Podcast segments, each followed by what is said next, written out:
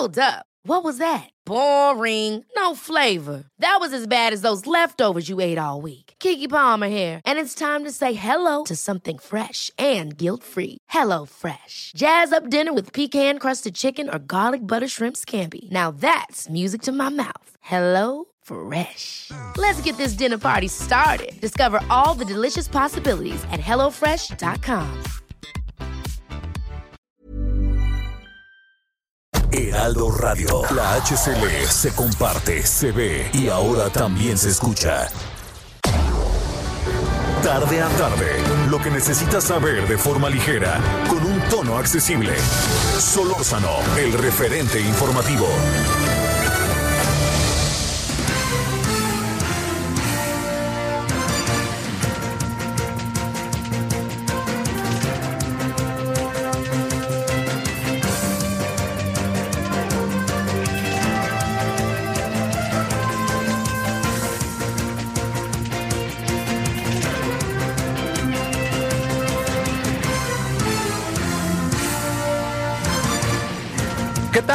Buenas tardes. Son las 16 horas con un minuto, las 16 con uno de este viernes, viernes 2 de octubre del año 2020.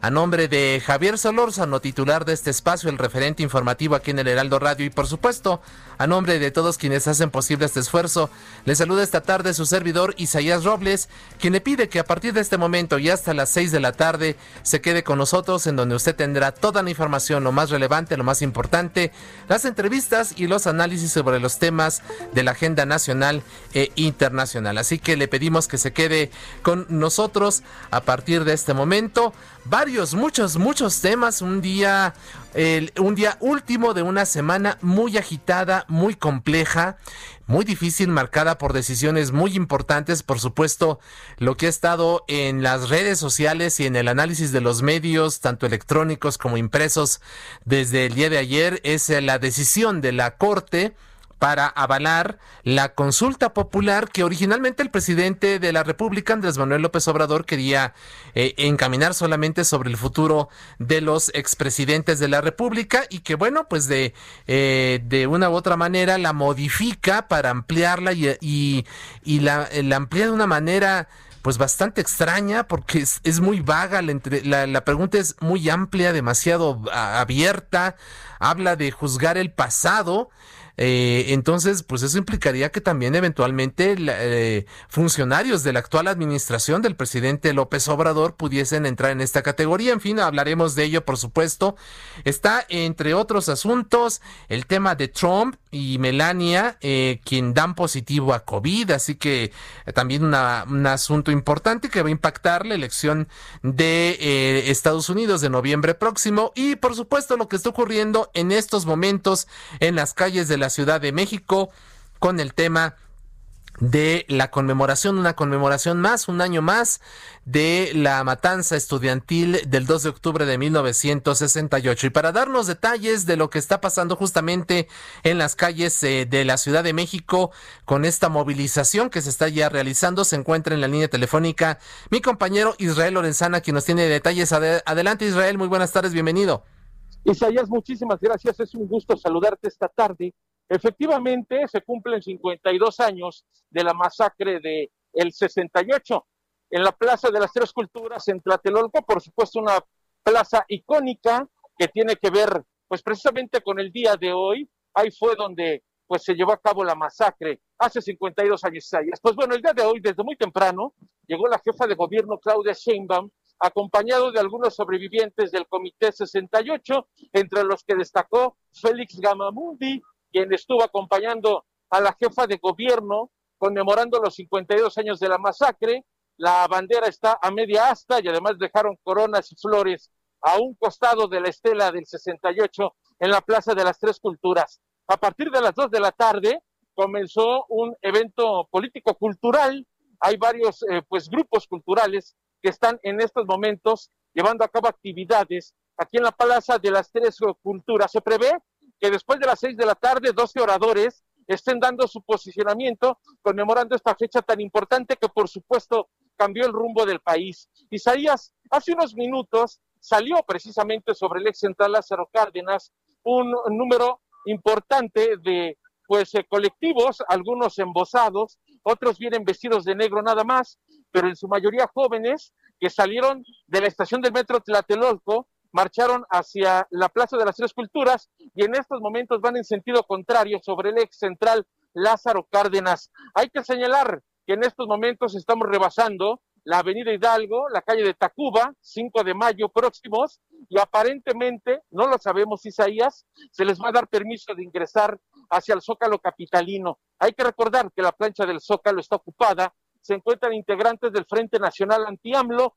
así que las autoridades en previsión a esto habían señalado que no iban a permitir que ningún colectivo ni manifestación el día de hoy llegara hasta la plancha del Zócalo para resguardar la integridad de los manifestantes. Tenemos elementos de la Secretaría de Seguridad Pública, más de tres mil, los cuales están destacados sobre el ex central Lázaro Cárdenas. No hay acceso a ninguna calle. 5 de mayo, Belisario Domínguez, Tacuba, Donceles, la propia zona de Garibaldi está totalmente pues delimitada con vallas metálicas en color azul. Estas vallas gigantescas que miden aproximadamente dos metros están protegiendo, además de la Plaza Garibaldi, también la zona de Bellas Artes, en donde hay que decirlo también, los elementos policíacos están resguardando con escudos y cascos de protección estos equipos antimotines, ya que por supuesto hay antecedentes de lo ocurrido el pasado lunes con la marcha feminista, pues en ese sentido están muy al pendiente y también hay muchas personas que están en las bocacalles, en las calles, pues observando el paso de esta marcha,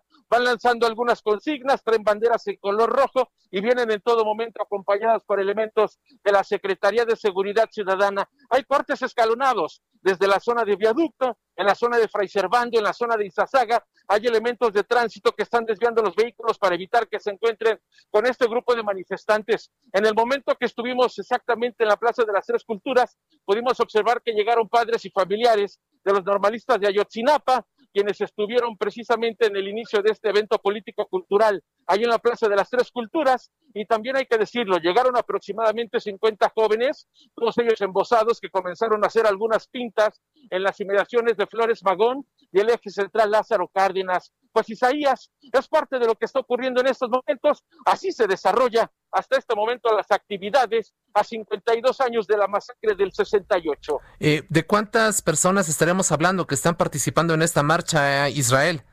Pues mira, yo diría que son aproximadamente 100 personas, hay que decirlo, vienen en una actitud pacífica. Hasta este momento no se ha detectado pues ningún acto de vandalismo, vienen ocupando pues casi todos los carriles del ex central Lázaro Cárdenas, vienen en sentido contrario. En estos momentos se han detenido a la altura de la calle de Tacuba, su continuación Avenida Hidalgo, están dialogando con las autoridades. Te decía que aparentemente su intención es llegar hasta la plancha del Zócalo. Habrá que ver si las autoridades se lo permiten, ya que desde un principio la jefa de gobierno, Claudia Sheinbaum, señaló que no iba a permitir que llegara ninguna movilización para evitar pues encontronazos y por supuesto salvaguardar la integridad tanto del Frente Nacional Anti-AMLO como de los manifestantes el día de hoy aquí en estas movilizaciones del 2 de octubre. Así es, Israel, estamos pendientes. Cualquier cosa que ocurra, por favor, eh, saber para que informemos oportunamente a nuestro auditorio. Por lo pronto, un enorme abrazo, cuídate, por favor, y estamos en contacto. Seguimos al pendiente, muchas gracias. Muy gracias buenas tardes. a Israel Lorenzana. Vámonos con Alan Rodríguez, también está siguiendo las movilizaciones en el marco de este 52 aniversario de la masacre de Tlatelolco. Alan, ¿qué tal? Buenas tardes. Hola, ¿qué tal Isaías? Muy buenas tardes, pues nos encontramos dando seguimiento a esta movilización por parte de aproximadamente 100 personas, las cuales marchan en protesta por la represión estudiantil del 2 de octubre de 1968. Ellos acaban de hacer una pausa en su avance sobre el eje central Lázaro Cárdenas frente a la calle de Tacuba y esto en contraesquina del Palacio de Bellas Artes, en donde inmediatamente el personal de la Secretaría de Seguridad Ciudadana les han impedido el paso. Su intención era ingresar por la calle de Tacuba con dirección hacia el primer cuadro de la capital. Sin embargo, en estos momentos aquí es en donde realizan un pequeño mitin con la petición al gobierno capitalino, sobre todo el cuerpo de policías que se encuentran custodiando esta zona, de permitirles el paso libre hacia la zona del Zócalo de la Ciudad de México. Cabe destacar que al momento pues no ha tenido ninguna reacción por parte de personal de la Secretaría de Seguridad Ciudadana, quienes han evitado el paso a cualquier persona ajena al primer cuadro de la capital esta tarde, eh, pues bueno, esto custodiando las calles como Belisario Domínguez, República de Cuba y la calle de Tacuba. Posteriormente tenemos más eh, custodia por parte de la Secretaría de Seguridad Ciudadana en los accesos al centro histórico por la calle de Madero y también en la zona de Izazaga. A lo largo de esta vialidad tenemos todavía la custodia por parte de la policía. Informarles que sí se registraron algunas pintas al cruce de Flores Magón, en donde algún grupo de encapuchados, no más de 15 personas, realizaron pintas y se dispersaron sin que se registrara hasta el momento ninguna detención. Estamos dando seguimiento a esta marcha y pues bueno, eh, lo que les puedo comentar es que esta tarde no hemos visto la presencia del bloque anarquista, que son los que regularmente ejecutan la, los actos vandálicos en este tipo de manifestaciones. Por lo pronto es el reporte que tenemos, Isaías. Estamos atentos, Alan, muchísimas gracias. Cuídate por favor y estamos en contacto.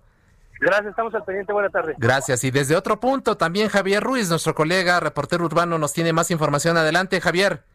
Hola, Isaías, ¿qué tal? Te saludo con gusto, excelente tarde. Justamente nosotros nos encontramos en la retaguardia de esta marcha que partió de la Plaza de las Tres Culturas. Nosotros nos encontramos con un grupo de jóvenes, aproximadamente unos 300 de ellos conocidos como Bloque Negro. Están pues haciendo algunas pintas justamente ya en el bajo puente del eje central justamente llegando a la zona del eje 1 norte. Aunado a ello, pues un dispositivo de seguridad bastante discreto. Sin embargo, aún así, pues este grupo de jóvenes están realizando algunas pintas, principalmente en este perímetro. A la parte de atrás, pues justamente ya está pues superando la zona del Bajo Puente, un grupo bastante nutrido. Hay que mencionar que aunado a ello, pues tenemos un grupo más que todavía se quedó en la plancha de las tres culturas, sin embargo, este ya no salió, el que se esperaba principalmente ya ha salido y justamente se encuentran en ese punto ya llegando hacia la zona de Garibaldi. Recordar al auditorio que tenemos los cortes a la circulación, principalmente sobre el eje central, ya desde la zona del eje 3 sur y también ya en el paseo de la reforma hay que tomarlo en cuenta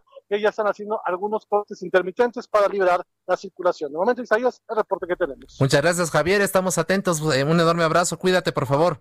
Estamos atentos, hasta luego, buenas tardes. Muchas gracias. Pues bueno, allí tiene usted ya en, eh, en activo lo que está ocurriendo en estos momentos con los reportes de nuestros colegas reporteros urbanos, Israel Lorenzana, Alan Rodríguez, Javier Ruiz, que están siguiendo muy de cerca, paso a paso, esta movilización en el marco del 52 aniversario de la masacre estudiantil de Tlatelolco de 1968. Estaremos en contacto con ellos en caso de que se registre algún tipo de situación como la que hemos registrado en los últimos días en en, estas, en estas movilizaciones o donde ha habido violencia, pues por supuesto nos volveremos a enlazar con ellos para que usted esté oportunamente informado. Así que así está lo que ocurre en estos momentos en el marco de este 52 aniversario del 2 de octubre de 1968. Solórzano, el referente informativo.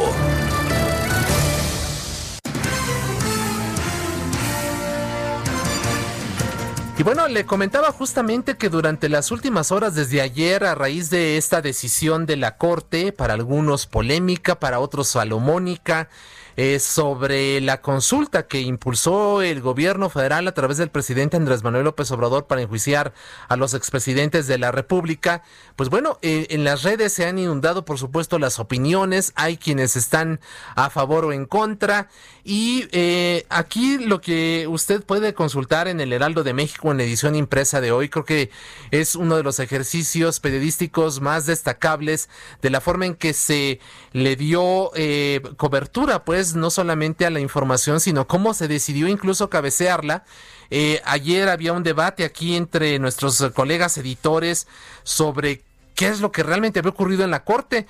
Le entró, no, pateó el balón, este, eh, pero bueno, eh, al final de cuentas, pues prevaleció esta, esta cabeza que es nuestra nota principal del diario el día de hoy.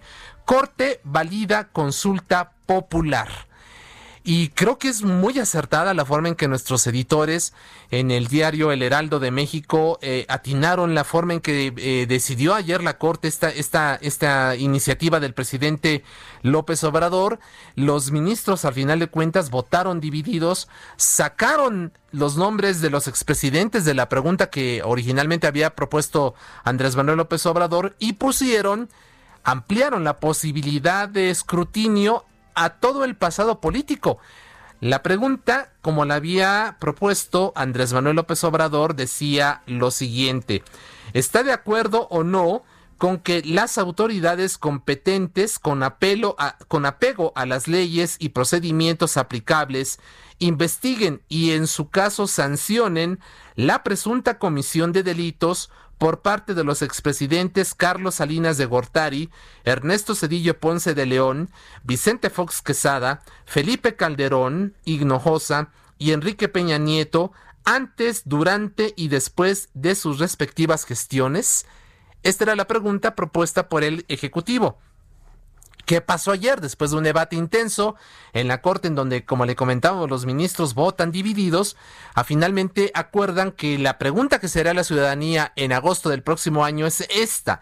¿Está de acuerdo o no con que se lleven a cabo las acciones pertinentes con apego al marco constitucional y legal para emprender un proceso eh, de esclarecimiento de las, eh, eh, de las situaciones políticas tomadas en los años pasados por los actores políticos, encaminado a garantizar la justicia y los derechos de las posibles víctimas. Es una pregunta abierta, ambigua, que no gustó mucho al presidente López Obrador y quien eh, a nuestro compañero Paris Salazar nos tiene precisamente la reacción que se dio hoy en la mañanera a este fallo de la Corte. Paris, ¿qué tal? Muy buenas tardes, bienvenido.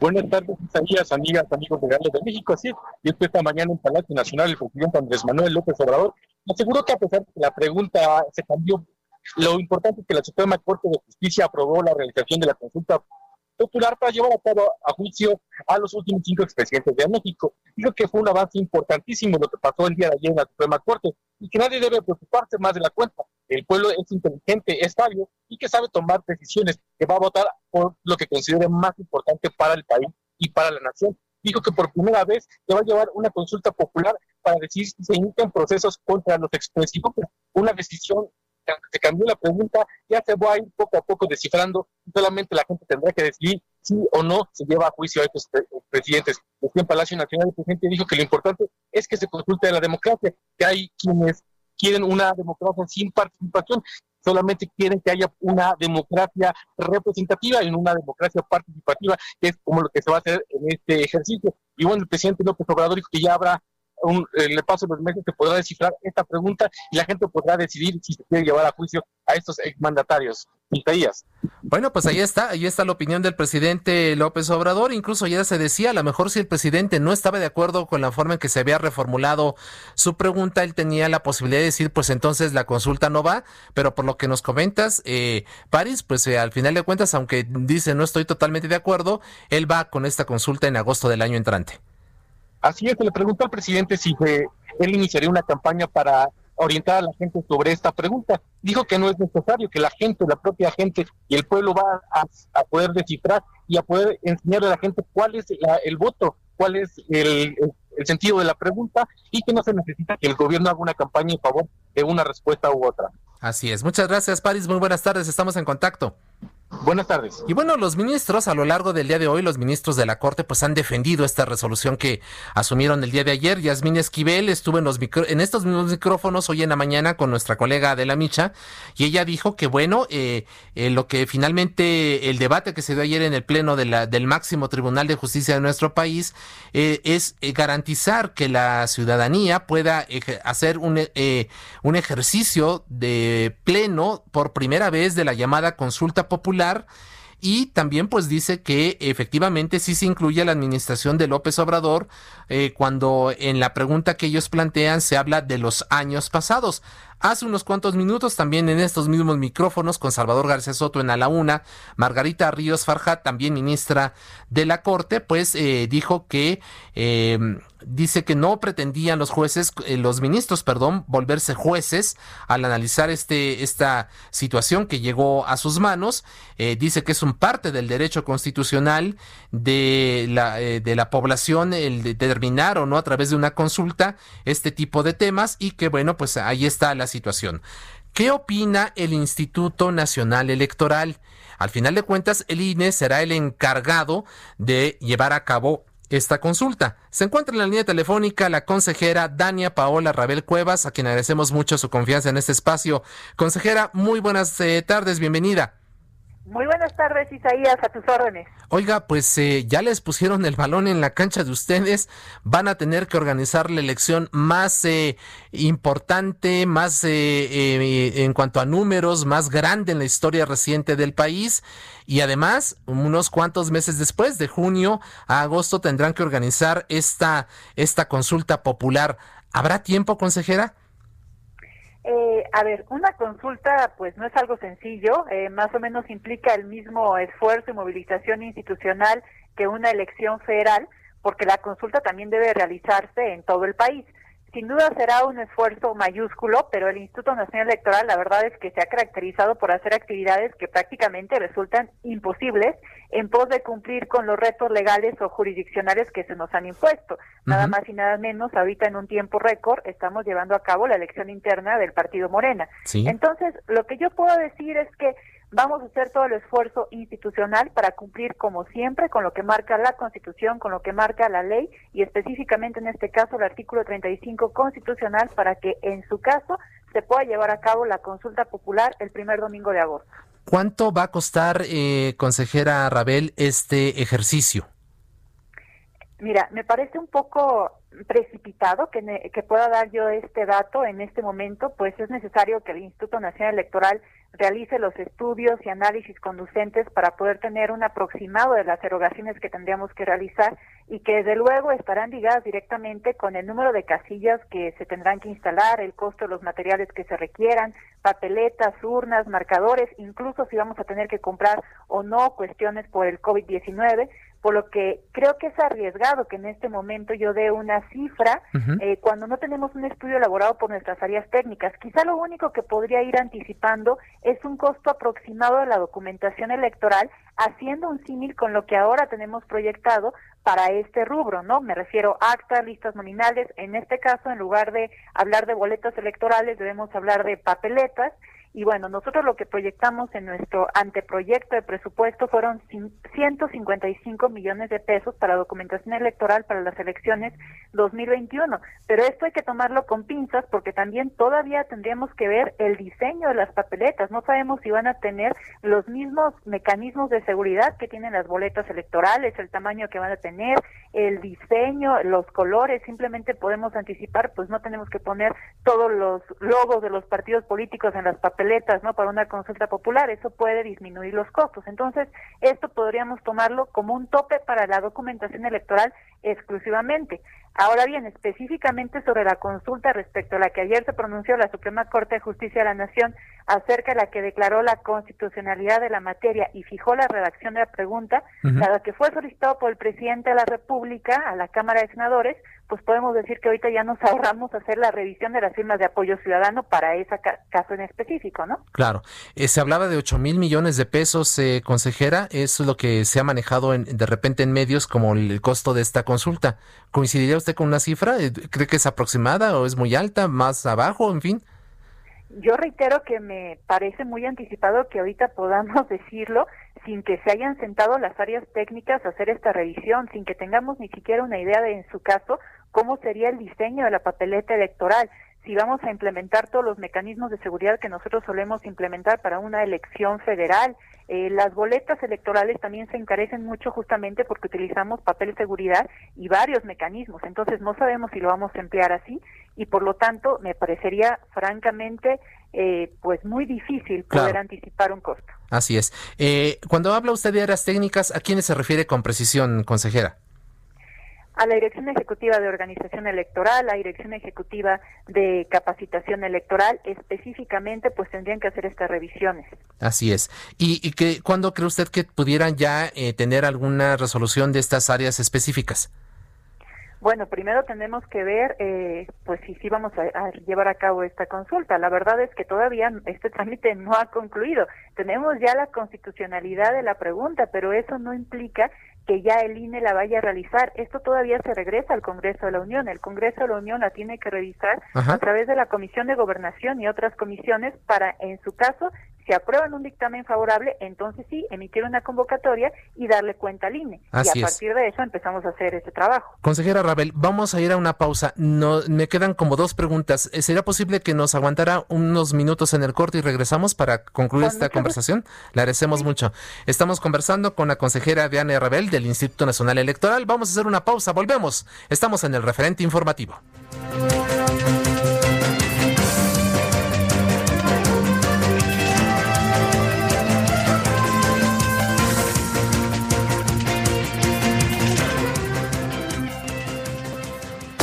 El referente informativo regresa luego de una pausa.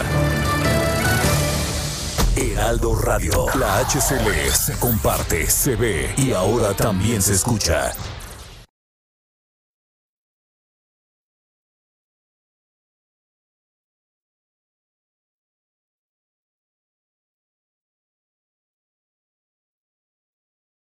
Heraldo Radio. La HCL se comparte, se ve y ahora también se escucha. Estamos de regreso con el referente informativo. Regresamos en el referente informativo, son las 4 de la tarde con 30 minutos, el espacio de Javier Solórzano aquí en el Heraldo Radio y se encuentra en la línea telefónica. Le agradecemos mucho que nos haya guardado el corte la consejera del INE, Dania Paola Rabel Cuevas. Consejera, eh, oiga, muy importante lo que usted nos estaba comentando antes de irnos a la pausa, porque estábamos ya prácticamente todos dando como un hecho que la consulta se va a realizar el primer domingo de agosto. Usted nos dice, bueno, ayer la Corte lo que validó fue la constitucionalidad del ejercicio eh, validó la pregunta que se, eh, eventualmente se puede hacer, pero la, la pelota está ahora en la cancha del Congreso. Todavía falta que pase por allí, ¿no? Es correcto.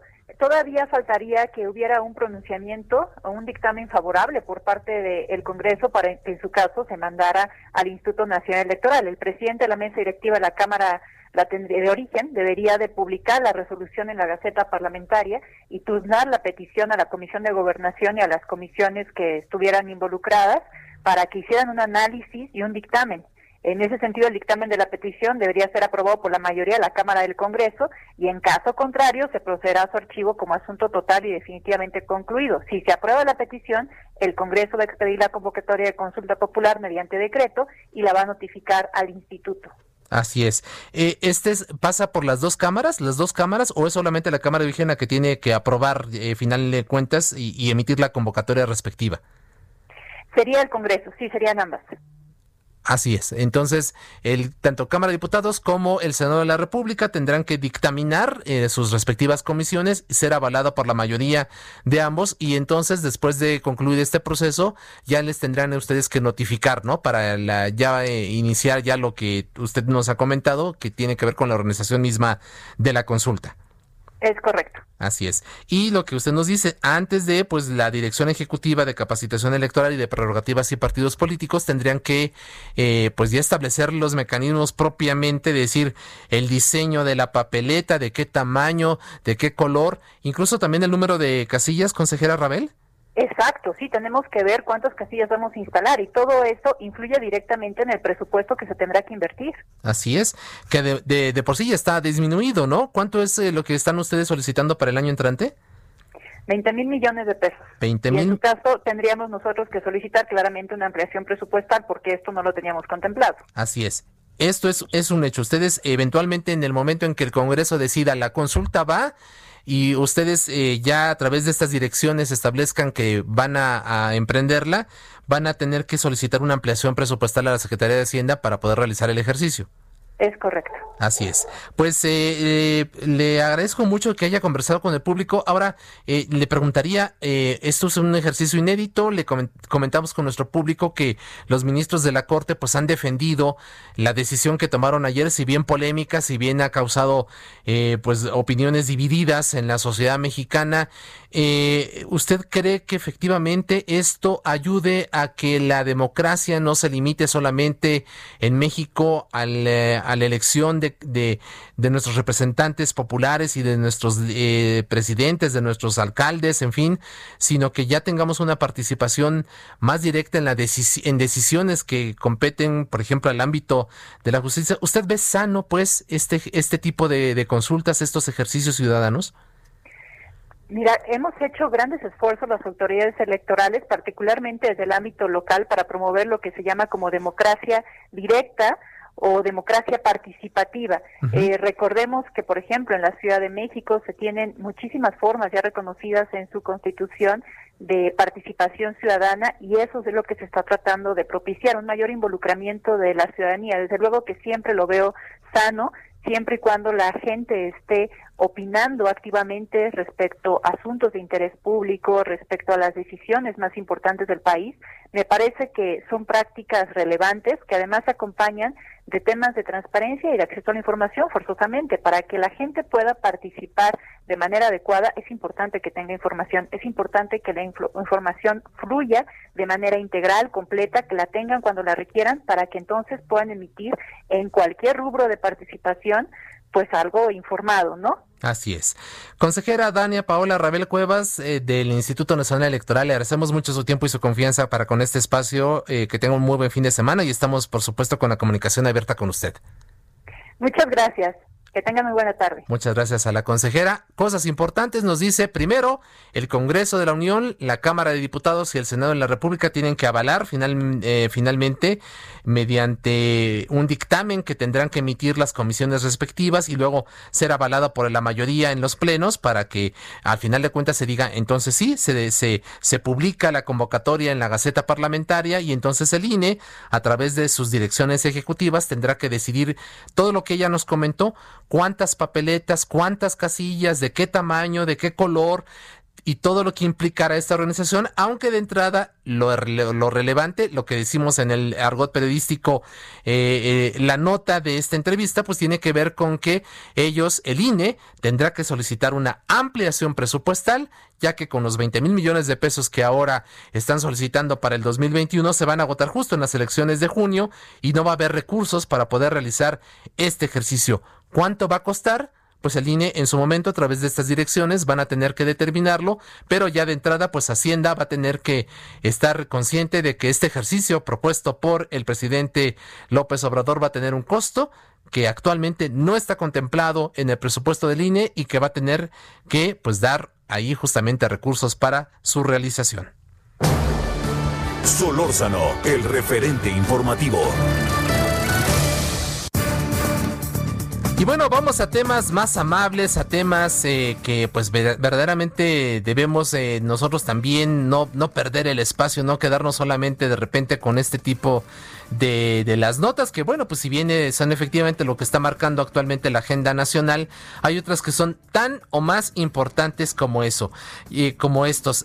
seguramente usted ha tenido, muchos de ustedes han tenido la fortuna de ir a la Feria Internacional del Libro de Guadalajara, que es un verdadero placer poder eh, aspirar el olor que implica recorrer eh, los eh, instantes de las casas editoriales, con, conocer las exposiciones de los autores allá en Guadalajara, que es verdaderamente un, una delicia. Bueno, pues hoy desgraciadamente el tema del COVID, la pandemia que ha azotado al mundo entero y por supuesto de la cual nuestro país no puede estar exentas, pues ha obligado a que este año la, la la, FIL, la, edición de la Feria Internacional del Libro de Guadalajara 2020, pues no sea presencial, va a ser virtual y para conocer detalles de cómo se va a realizar este evento, diría yo, el evento literario del año en México, se encuentra en la línea telefónica Marisol Schultz, ella es directora justamente de la FIL de Guadalajara. Eh, Marisol, ¿qué tal? Bienvenida, muy buenas tardes.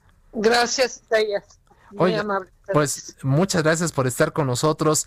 Este, pues vamos a tener esta feria, esta fiesta literaria de nuestro país de manera virtual.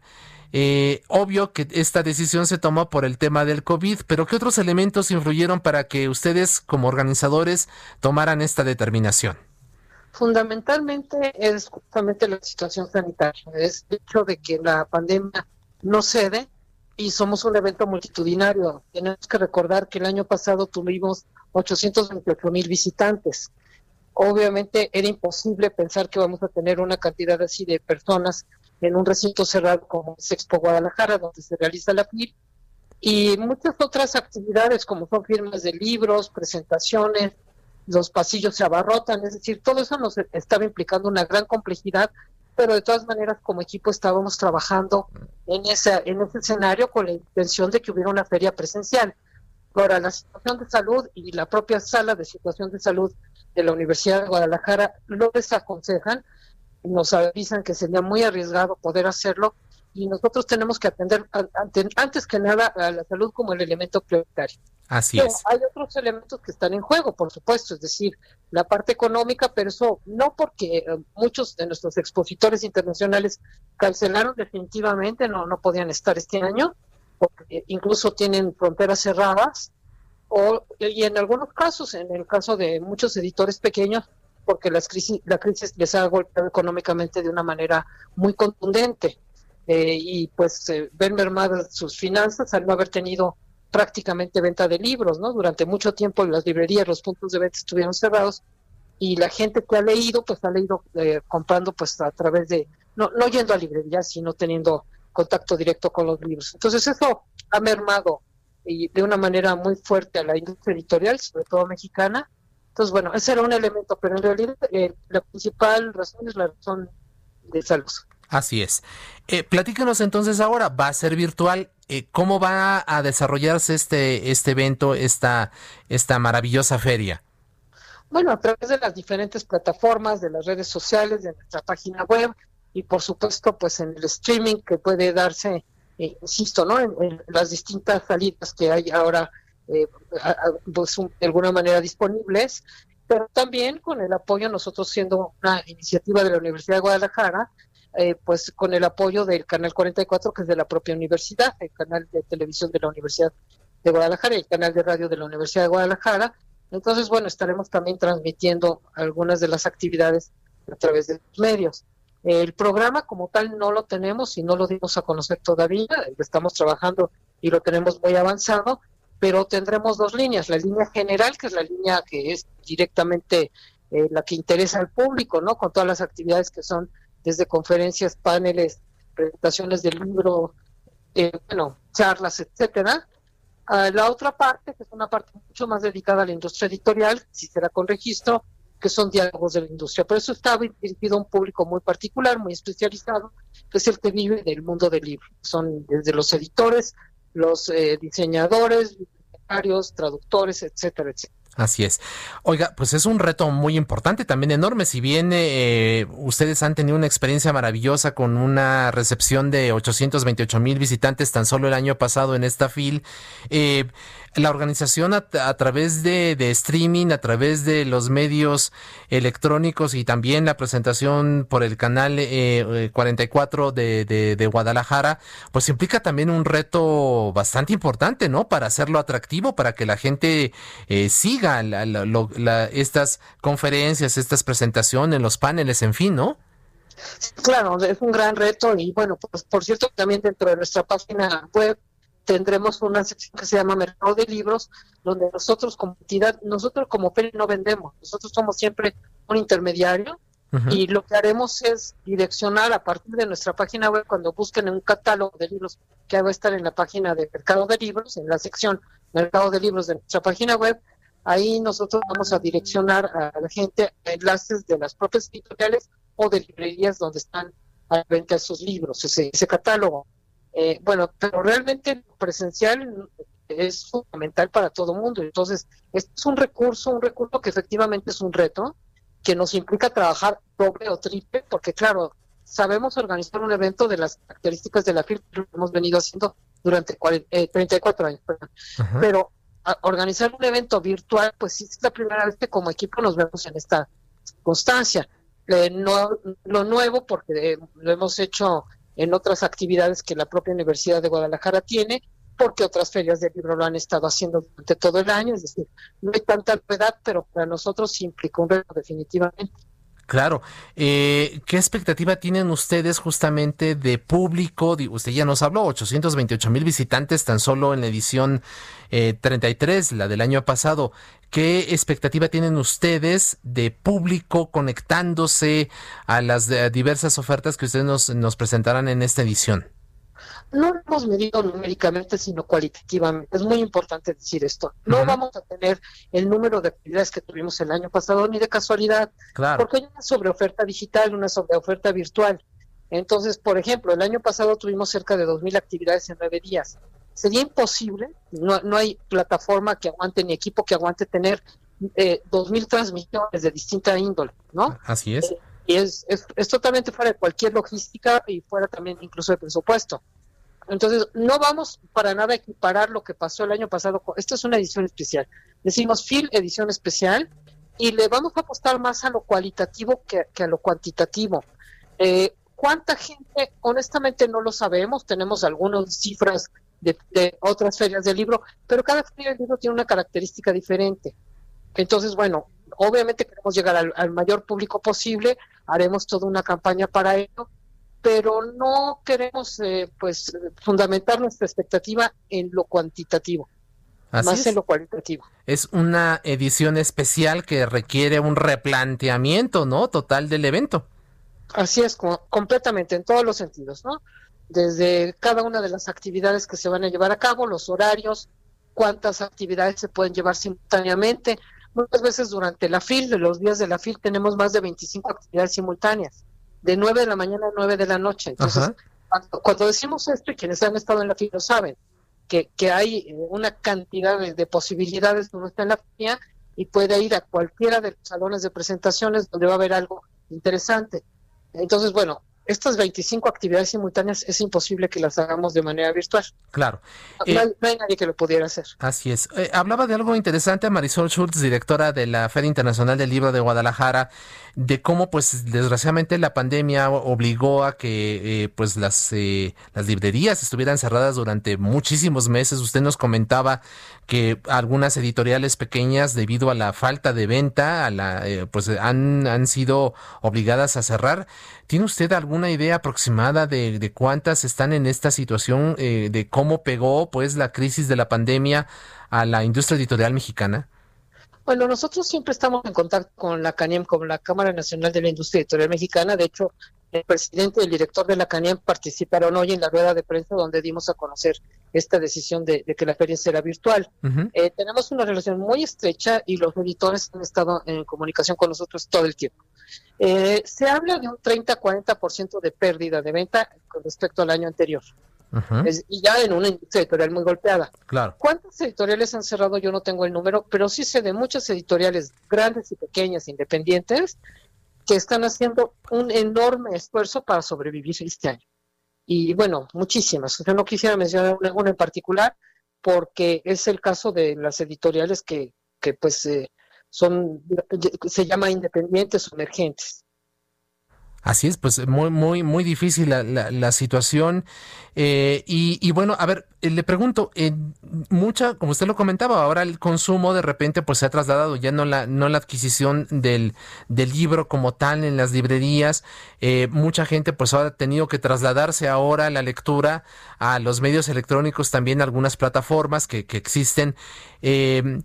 ¿Esto para la industria representa algún tipo de beneficio? Es decir, eh, las regalías, en fin, eh, eh, la, la, no venta de un ejemplar físico, si eventualmente se puede compensar con la venta de este material a través de los medios electrónicos?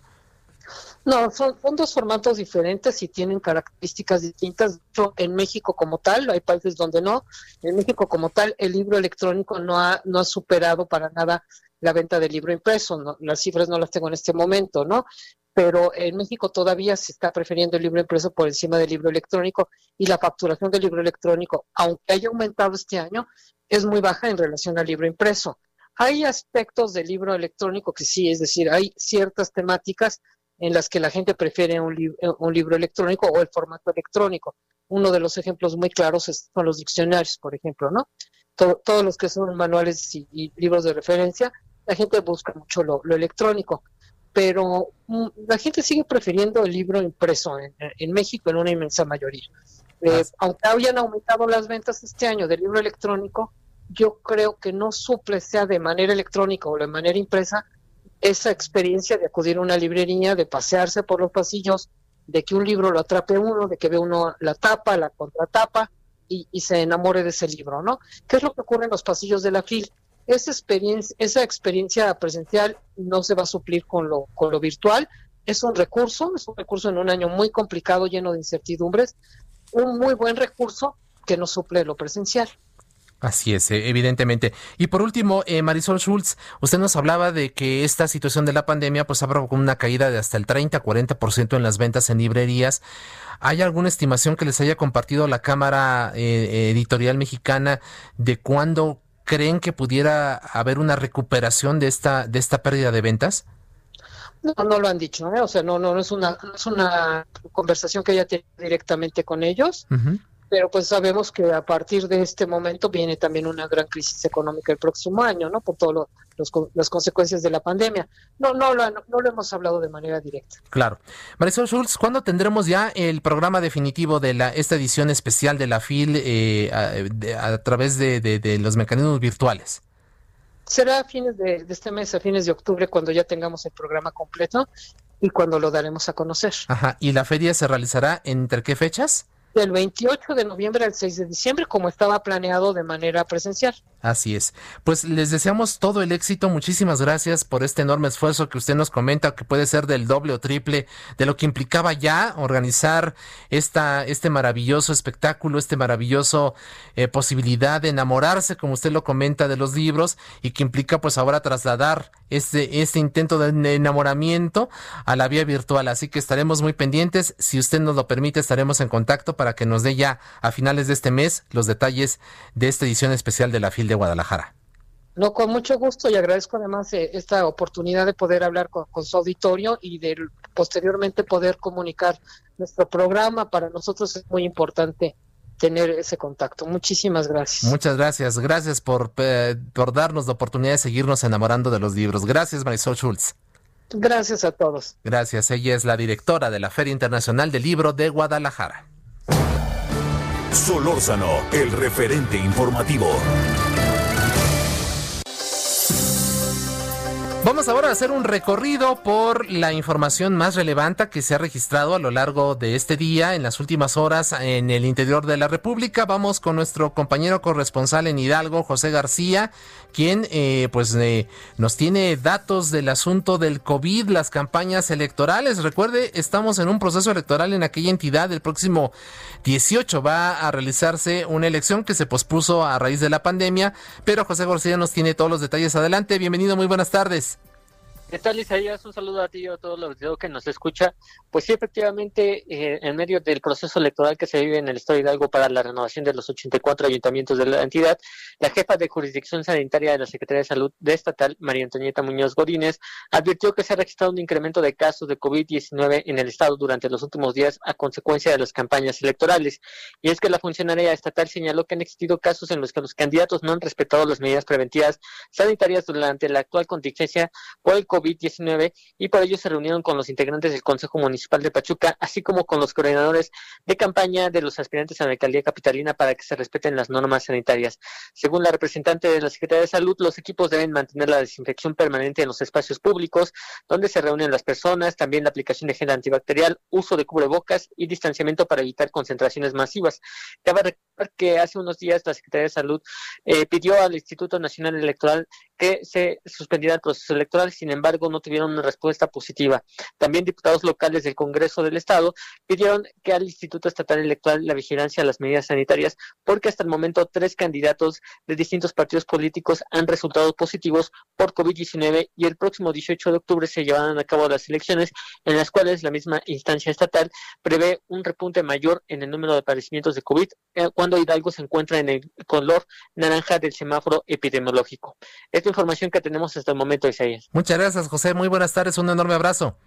Muy buenas tardes, saludos a todos. Y de Hidalgo nos vamos a la otra entidad donde habrá elecciones también este 18 de octubre en Tamaulipas. Nuestro colega José Hernández nos tiene también detalles. Adelante, muy buenas tardes, bienvenido. Muy buenas tardes. El Consejo General del Instituto Electoral de Tamaulipas aprobó un proyecto de presupuesto para el próximo año por 559 millones 693 mil pesos el cual contempla una reducción del 8.72% y en sus sus erogaciones prevé un gasto de 6 millones de pesos, los cuales se destinarán a la compra de materiales sanitizantes que se tendrán en las casillas electorales.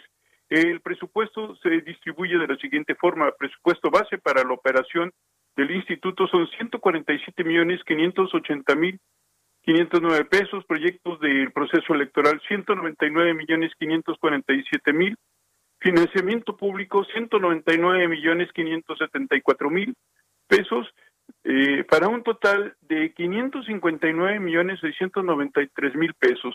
Debido a la facilidad de contagio del COVID-19, el presupuesto para el próximo año del Instituto Electoral de Tamaulipas incluye recursos del orden de los 6 millones de pesos para la adquisición de materiales sanitizantes, incluyendo el propio para un estimado de 4.900 casillas que estarán instaladas. El gobernador del estado remitirá al Congreso el proyecto de presupuesto del Instituto Electoral dentro del presupuesto general para el ejercicio eh, fiscal de 2021. Eh, al hacer la presentación del proyecto, el, consejero presidente del instituto, eh, Guadalupe Ramos Charré, mencionó que el instituto enfrenta el reto de organizar procesos electorales, desarrollar estrategias para contribuir al desarrollo de la vida democrática, velar por la autenticidad y efectividad del sufragio, Así es, para fortalecer la educación física. José Antonio, nos gana el corte. Muchísimas gracias por tu información. Estamos pendientes. Hacemos una pausa. El referente informativo regresa luego de una pausa. Heraldo Radio. La HCL se comparte, se ve y ahora también se escucha.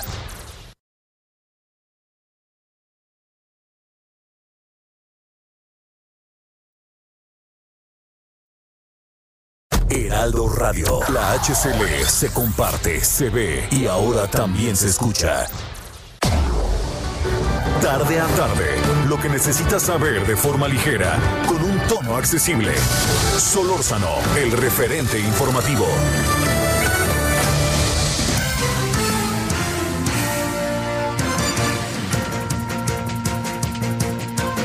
Son las 17 horas en punto, las 17 horas en punto, las 5 de la tarde de este viernes 2 de octubre del año 2020, a nombre de Javier Solórzano, titular de este espacio, el referente informativo aquí en el Heraldo Radio y por supuesto de todo el equipo que hace posible este esfuerzo, le saluda esta tarde su servidor Isaías Robles, quien le pide que nos acompañe en esta segunda hora del referente informativo, donde todavía tenemos mucha información, entrevistas y análisis sobre los asuntos más relevantes de la agenda nacional e. Por lo pronto, comenzamos este espacio a las 4 de la tarde con lo que estaba ocurriendo en las calles de la Ciudad de México en el marco de las movilizaciones por el 52 aniversario de la matanza estudiantil de 1968. Israel Lorenzana se encuentra dándole seguimiento a las mismas y nos tiene una actualización. Adelante Israel, muy buenas tardes.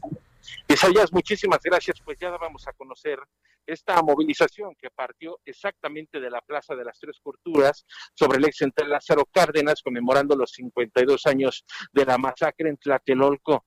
Se trataba de dos contingentes. Primero, un grupo de jóvenes con banderas rojas que logró ingresar a la plancha del Zócalo Capitalino, esto a través de la calle de Tacuba, 5 de mayo, estuvieron dialogando con las autoridades y como venían en una situación pacífica, les permitieron ingresar. Eran aproximadamente 50 manifestantes quienes ingresaron hacia el circuito Plaza de la Constitución. Más atrás venía otro bloque, el conocido como bloque negro, jóvenes encapuchados, embosados, quienes venían haciendo ya pintas y venían vandalizando pues lo que se encontraban del el mobiliario urbano a través del ex central Lázaro Cárdenas. Ellos fueron detenidos finalmente ya en estos momentos a la altura de la calle de Tacuba, en donde elementos de la Secretaría de Seguridad Ciudadana les impidieron a toda costa que siguieran esta marcha hacia el Zócalo Capitalino, se instalaron con los escudos de protección y ya no les permitieron el acceso. Estuvieron lanzando algunas bombas Molotov, también lanzaron algunos cuetones que por suerte no impactaron en ninguna persona lo que sí hay que señalar es de que, bueno, pues ya para estos momentos ha sido detenida esta movilización que salió en punto de las cuatro de la tarde y que venía prácticamente integrada por jóvenes embosados, jóvenes vestidos de negro. Para estos momentos se ha formado ya prácticamente un cerco, esto entre la calle de Tacuba y también la zona de Belisario Domínguez. Ahí hay elementos también resguardando todo el ex central Lázaro Cárdenas, no se le permite el acceso a ninguna persona, tampoco por supuesto los vehículos pueden transitar, continúan los cortes viales desde la zona de Fray Servando e Izazaga, los vehículos que vienen de viaducto están siendo desviados por elementos de tránsito. Hasta este momento no tenemos conocimiento de personas lesionadas, Isaías, lo que sí hay que decirlo, han detenido ya este bloque negro aparentemente sin tener pues mayores consecuencias, me refiero a personas lesionadas o detenidas. Tenemos elementos del Escuadrón de Rescate y Urgencias Médicas, quienes están aquí al pendiente precisamente por si se necesita atender algún elemento policíaco o alguna persona. También te quiero señalar que a través eh, de la calle de Tacuba y 5 de Mayo, las personas que se encontraban en el centro histórico están pudiendo salir, están desalojando las calles del centro histórico con dirección hacia Reforma, hacia la estación del Metro Hidalgo, se les está permitiendo salir por supuesto les llama mucho la atención, están a la expectativa de este importante número de efectivos policíacos quienes han apostado aquí sobre el ex central para impedir que continuara esta marcha que ya venían haciendo destrozos y pinta momento aparentemente ya no hay marchas que estén saliendo de allá de la zona de la Plaza de las Tres Culturas, ahí continúa llevándose a cabo este evento político cultural y será a partir de las seis de la tarde cuando 12 oradores estén dando su postura a 52 años de la masacre registrada en la Plaza de las Tres Culturas en Tlatelolco. Isaías, es la información que yo te tengo, nosotros por supuesto vamos a permanecer al pendiente. Hay un intento Israel de que de este bloque negro por tratar de romper el cerco y y tratar de avanzar hacia el Zócalo? Sí, Isaías, en algún momento te decía que estuvieron lanzando petardos, cuetones, de hecho lanzaron algunas bombas Molotov, una de ellas cayó en los pies de los elementos políticos, por suerte tuvieron una reacción inmediata con los sectores y esto evitó que resultaran lesionados los policías, sí intentaban romper el cerco, querían pasar a como diera costa, pero por supuesto pues son rebasados por los elementos policíacos. Estamos hablando de más de tres mil elementos policíacos, los cuales están apostados todavía en este momento sobre el ex central Lázaro Cárdenas, casi llegando a la calle de Tacuba, también en la zona de Belisario Domínguez. Por supuesto, Garibaldi está totalmente resguardado por vallas metálicas policías y también, hay que decirlo, la zona de Bellas Artes, el Palacio de Bellas Artes, también está totalmente resguardado con vallas metálicas de aproximadamente dos metros en color azul. Esto, por supuesto, para evitar los actos vandálicos. Isaías, esta información. Así es, Israel. Muchísimas gracias, como siempre, todo, todo, a detalle y estaremos pendientes de cualquier eh, novedad que ocurra en la siguiente hora. Muchas gracias por lo pronto. Claro que sí, seguimos al pendiente. Buenas tardes. Israel Lorenzana. Y bueno, vamos ahora con nuestro colega Carlos Navarro. Estuvo muy temprano a las 8.30, la jefa de gobierno encabezó la ceremonia por el 52 aniversario del 2 de octubre. ¿Qué fue lo que ocurrió, Carlos? Bienvenido, muy buenas tardes.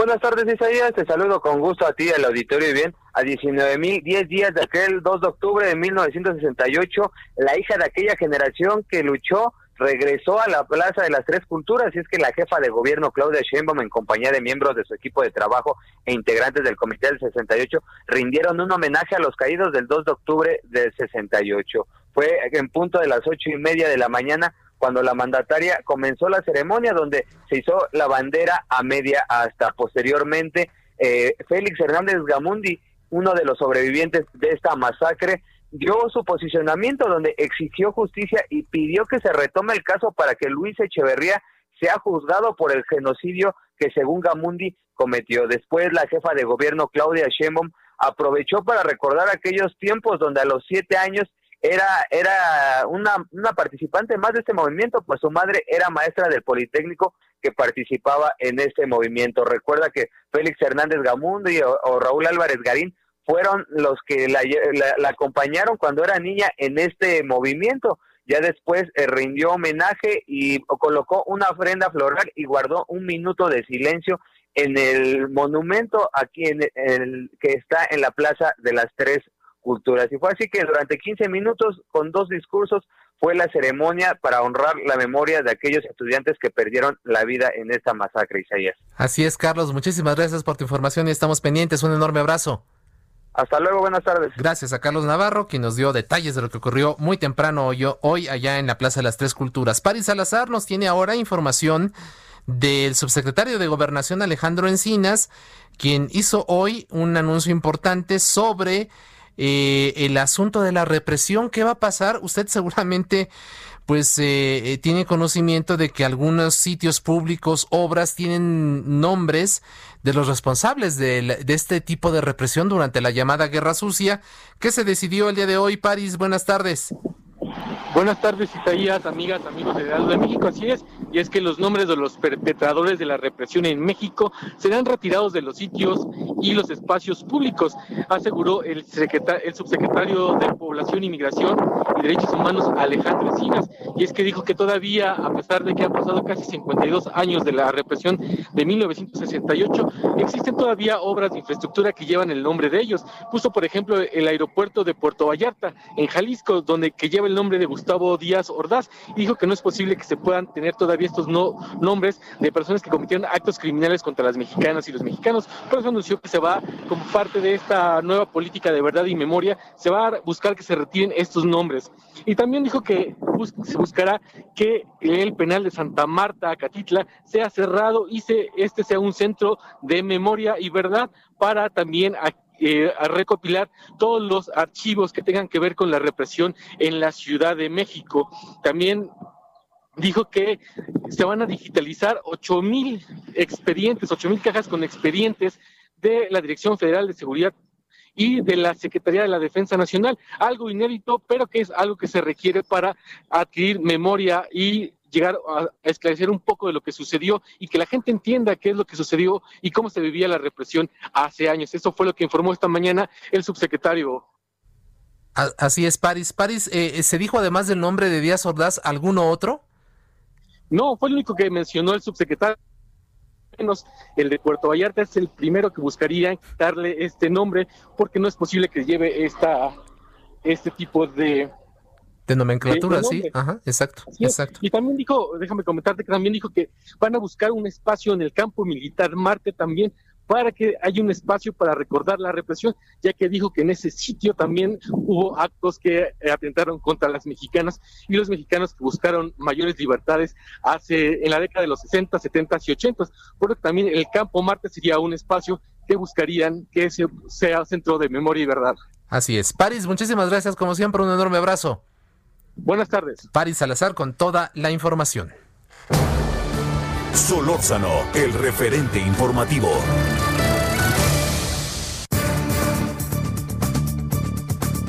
Y bueno, en este contexto de los 52 aniversario de la masacre estudiantil de Tlatelolco de 1968, pues eh, decidimos hacer contacto y para que platique con usted, con el público del Heraldo Radio, con Jacinto Rodríguez Munguía. Él es un periodista, investigador de movimientos sociales, profesor de la Universidad de Texas, a quien agradecemos mucho su tiempo y su confianza. Jacinto, ¿qué tal? Bienvenido, muy buenas tardes. Isaías, qué gusto Muchas gracias por la invitación y, por supuesto saludos a ti y a todo tu auditorio, a tus órdenes. Al contrario, como siempre, un placer conversar contigo, estimado Jacinto. Jacinto es una persona que ha dedicado amplias horas, muchas de, de su trayectoria periodística para ir a los anaqueles del Archivo General de la Nación, para desentrañar la historia que se encierra en los documentos que, que están allí y que por supuesto pues ha permitido este, este esfuerzo muy importante de, de su parte conocer parte de la verdad de lo que ocurrió un día como hoy hace 52 años. Jacinto, ¿Qué tanto sabemos hoy, a 52 años de distancia, de lo que realmente ocurrió un día como hoy, hace más de medio siglo?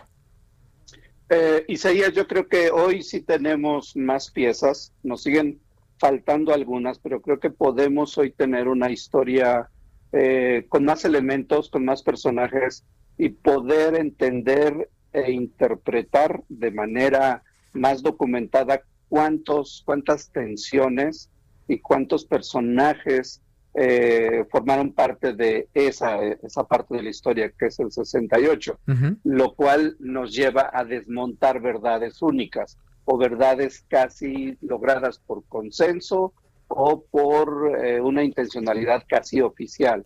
el poner como único responsable durante muchas décadas a Díaz Ordaz, funcionaba como una buena coartada para evitar meter al escenario del debate, del análisis, a otros grupos muy importantes, además de personajes. Se habla, por supuesto, de Echeverría y creo que hoy tenemos muchas investigaciones, entre ellas las de tu servidor, pues hay elementos para entender y eh, con cuál fue el papel de Echeverría, cuáles fueron los nexos, las conexiones, cómo fue operando él su propia eh, camino hacia la presidencia este, dos años después. Eso por un lado, pero también tenemos creo que uno de los grupos que, que hoy creo que nos sigue debiendo muchísimo y es el ejército, es decir, el papel del ejército llamado regular y el papel que del entonces Estado Mayor Presidencial. Si me preguntabas qué faltaría todavía por acercarnos, sí. particularmente es ese grupo, particularmente como grupo social o como un grupo de una institución tan importante como es el ejército, eh, creo que es una de las, de las ausencias, de las faltas eh, que todavía nos falta, nos, nos está pendiente de entender eh, cómo fue desde sus actos, cómo, cuál fue su papel. Tenemos elementos que nos llevan a eso, pero nos faltan. Y bueno, hace un momento escuchaba lo que, lo que dijeron sobre la posibilidad de abrir archivos. No lo sé, Isaías, no lo sé, no lo sé. Creo que las pruebas hoy, las pruebas hoy del acceso a la información de esos archivos es contraria al discurso. Los que nos, nos encantan los archivos, los que hemos purgado durante años, podemos asegurar que, que esa intención no coincide con la realidad. Hoy tenemos menos acceso a archivos que hace 10 años, por decir una cosa, o hace 5 años. ¿Y, ¿Y, esto qué lo atribuyes, eh, Jacinto? Mira, yo creo que son muchas razones, muchas causas. Una, entre ellas, eh, creo que hay una exagerada preocupación, y lo digo así, me parece extraño que en un gobierno que tiene, digo, Sheinbaum, Sheinbaum en la mañana hablando de esa raíz de izquierda, que sin duda la hay, en mucha gente en el gobierno, hay una extraña preocupación, una exagerada preocupación por el contenido de los archivos. O sea, no, no hay otra, no hay otra explicación. O sea, el ingreso, la llegada de este gobierno y el ingreso a la dirección del Archivo General de la Nación, por ejemplo, eh, implicó un ajuste de, de, del uso y de la revisión de la historia extrañamente, y lo voy a poner en esos términos, extrañamente la apertura que se tenía, el acceso que se tenía a versiones de la Dirección Federal de Seguridad. Hay una, hay un, un este un breve archivo de la sección segunda de la Defensa Nacional, insuficiente pero interesante. Si todos esos, el acceso a esos archivos de pronto tuvo como una pausa, por decirlo menos. Hoy acceder a esos documentos es casi imposible. Y bueno, pues ahí estamos intentando, este, insistiendo en que eso se tiene que reabrir. Por eso, cuando dicen que se van a abrir otros archivos, y particularmente los del ejército, yo diría que es un buen discurso, este, y hasta no ver, hasta no ver, porque las pruebas que tenemos de dos años después de este gobierno es que no hay la intención de que eso ocurra. Esta pausa en la, posibilidad de que ustedes, eh, investigadores, tengan acceso a los archivos, inició justamente con la administración de López Obrador. Se reforzó con la llegada del gobierno de López Obrador. Venía ya una tendencia a restringir mucho la consulta de esos archivos, pero con la llegada de este gobierno se fortaleció. hay una, hoy tenemos, digo, más allá de la pandemia, ¿eh? porque hoy se puede explicar que por la pandemia no tenemos acceso y es cierto. Pero antes de la pandemia ya había unas dificultades para ingresar, una presión de investigadores, de mucha gente que trabajamos en archivos y se logró volver a abrir por lo menos las versiones públicas de esas que ya se habían pedido. Aún así, hay muchas restricciones. Lo digo porque en comparación con el 2001, 2002, hasta por lo menos el 2015, 16, eh, son dos mundos totalmente distintos. Eso tiene un efecto grave para seguir entendiendo el 68. Claro. Si lo que queremos es entender todas las piezas, creo que no ayuda mucho. Y yo esperaría que estos discursos tuvieran eh, una efectividad y que pudiéramos ver ciertamente eh, que eso que están diciendo se va a concretar en actos de acceso. Y yo creo que uno de los que más dificultades hemos tenido es el ejército. Así es. Los archivos del ejército son inaccesibles. No sabemos, no sabemos qué hay. No, nos, no, no hemos tenido nunca acceso a ellos. Ojalá, ojalá y, y en el tiempo que le queda todavía a este gobierno dé muestras de una, de una apertura y un compromiso con el pasado para que no se repita. No sé, las, las señales que tenemos hoy pues de un ejército igual de fuerte, igual con una capacidad de intervención social como a finales de los 60 y los 70 me llevan a interpretar que, que, no sé, que habría dudas en esto que dicen y en la posibilidad de que ocurra como dicen. Te voy a, pedir un ejercicio casi imposible, para, pero Hoy son, en estos momentos son las 5 de la tarde con 18 minutos del 2 de octubre de, del año 2020. Si nos pudiera hacer un recuento, vamos a trasladarnos 52 años atrás. Estamos en la Plaza de las Tres Culturas, allá en Tlatelolco. ¿Qué estaba ocurriendo en ese momento y cómo podrías definir así, eh, como si nos contaras una película, qué fue lo que ocurrió una tarde como hoy, en esta hora, hace 52 años? A esta hora, hace 52 años, ya estaban concentrados eh, la mayoría de, de los estudiantes se habla entre 8 mil, 10 mil estudiantes que se habían concentrado ya en la plaza y, ya estaba cercada, había un cinturón del ejército regular eh, en las en los primeros este, calles de la plaza, pero también había otro agrupamiento que venía de, que estaba por el Metro La Raza, por el Monumento a la Raza, y otro que estaba por insurgentes. Había un cerco ya del ejército regular porque el objetivo, el plan, eh, el plan de la operación galeana era detener a los dirigentes. Lo que no sabían muchos de los elementos del ejército regular es que durante el día ya se habían instalado en el, en el edificio Chihuahua, se habían instalado eh, miembros del batallón Olimpia, que era un, un grupo especial, los del llamado guante blanco, y lo que menos sabían es que en todos los edificios alrededor, el del ISTE, eh, sobre la iglesia, en relaciones exteriores, en el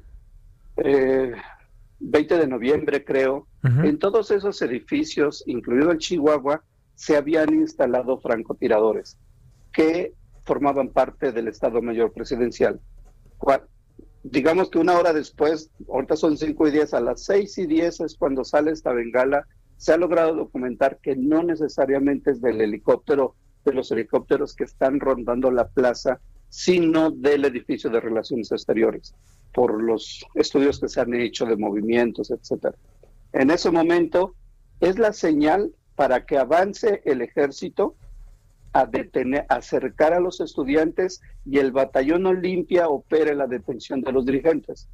Hasta ahí va todo bien, pero también es la señal para que comiencen a disparar los francotiradores. Hoy sabemos que eran los francotiradores, eran del Estado Mayor Presidencial, disparando tanto como a la población como a los del ejército. Y ahí vemos imágenes, después de tantos estudios que se han hecho, vemos imágenes del ejército regular repeliendo la agresión de esos francotiradores. Se habla de que el ejército regular atacó a los estudiantes. Es posible que haya ocurrido, es posible que algunos hayan disparado, pero eran miles de, elementos del ejército. Si los del ejército regular hubieran atacado a todos los estudiantes, hubiera sido algo inconcebible, o sea, inimaginable el nivel de masacre que se hubiera dado. Lo que nos estás eh, revelando entonces es que hay una reacción del ejército regular a estos disparos de, del Estado Mayor Presidencial desde el edificio Chihuahua y ahí es donde pues hay una, digamos, una respuesta, ¿no? Pero como tú bien dices, el ejército regular se ve sorprendido por esta, esta situación que, que se dispara a raíz justamente de, de la bengala. Y, el ejército regular no lo sabía, tanto que a las, digamos, si seguimos con el tiempo, hacia las 7 de la noche que, el ejército regular además de estar repeliendo la agresión, comienza a avanzar hacia los edificios para tratar de detener a los francotiradores, que en ese momento la mayoría consideran que son estudiantes los francotiradores, en algún momento detienen a uno de esos francotiradores. Y esos francotiradores le dicen que forman parte del Estado Mayor Presidencial, que hablen con su jefe, con Manuel Gutiérrez Oropesa, que es el, jefe del Estado Mayor Presidencial. El jefe del Estado Mayor Presidencial habla con el secretario de la Defensa, con Marcelino García Barragán, y le dice que acaban de detener los del ejército regular a uno de sus elementos. Y, y, ahí es donde el secretario de la Defensa Nacional lo narra en una entrevista que da a un libro que se llamó La trampa de Tlatelolco, que es un libro de, de consumo interno en el ejército. Ahí narra que se entera que habían puesto que Gutiérrez Oropesa había enviado francotiradores. Pero bueno, eso lo sabemos hoy. Pasaron muchos años. En ese momento fue tan cerrado todo. Entre el mismo ejército no se sabía. Es, es una trampa. Por eso le llama el libro La trampa de Tlatelolco. Porque la trampa en gran medida se la pone el Estado Mayor Presidencial al ejército regular. ¿Con, qué fin, con qué fin, este Jacinto? ¿Cuál era el objetivo? Había muchas pugnas, entre otras cosas, había muchas pugnas dentro del ejército. Eh, siempre hubo una confrontación muy fuerte entre los grupos dentro del ejército. Creer que el ejército es una institución, eh, así como se cree, ¿no? Disciplinada, ordenada, obediente, que obedecía las órdenes eh, del secretario de la Defensa Nacional y que no lo contradecían, er, er, es, es parte como de una de una buena idea, pero no ocurría así. Así es. Hay muchas pugnas dentro del ejército y también va a conectar con muchos intereses que ya se estaban dando en el proceso de sucesión. De la sucesión. Jacinto, vamos a hacer una pausa. Yo la verdad ya me piqué. Creo que cuando hablamos de este tipo de temas uno se, se emociona. Eh, eh, ¿Qué te parece si nos aguantas tantito en la pausa? Regresamos y conversamos, ya concluimos con, con esta conversación tuya. Porque la verdad está muy sabroso, está muy rico. Y pues estando justamente en una hora como la de hace 52 años, creo que vale la pena detenernos. Jacinto, aguántanos tantito. El referente informativo regresa luego de una pausa. Heraldo Radio, la HCL se comparte, se ve y ahora también se escucha.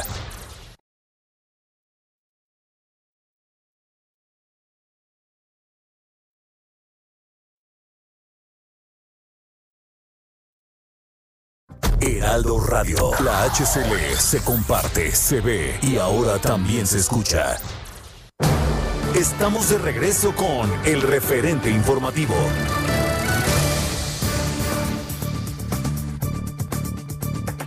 Son las 5.30 de la tarde, continuamos aquí en el, en Heraldo Radio, en el referente informativo de Javier Solórzano, conversando con Jacinto Rodríguez Mundía, Munguía, perdón, periodista, investigador de movimientos sociales, profesor de la Universidad de Texas eh, quien nos estaba haciendo un ejercicio, creo yo, muy interesante de trasladarnos a través de su, de su reflexión y a través, por supuesto, de su descripción a lo que estaba ocurriendo un día como hoy, hace 52 años, allá en la Plaza de las Tres Culturas. Son ya las 5 de la tarde con 30 minutos, Jacinto.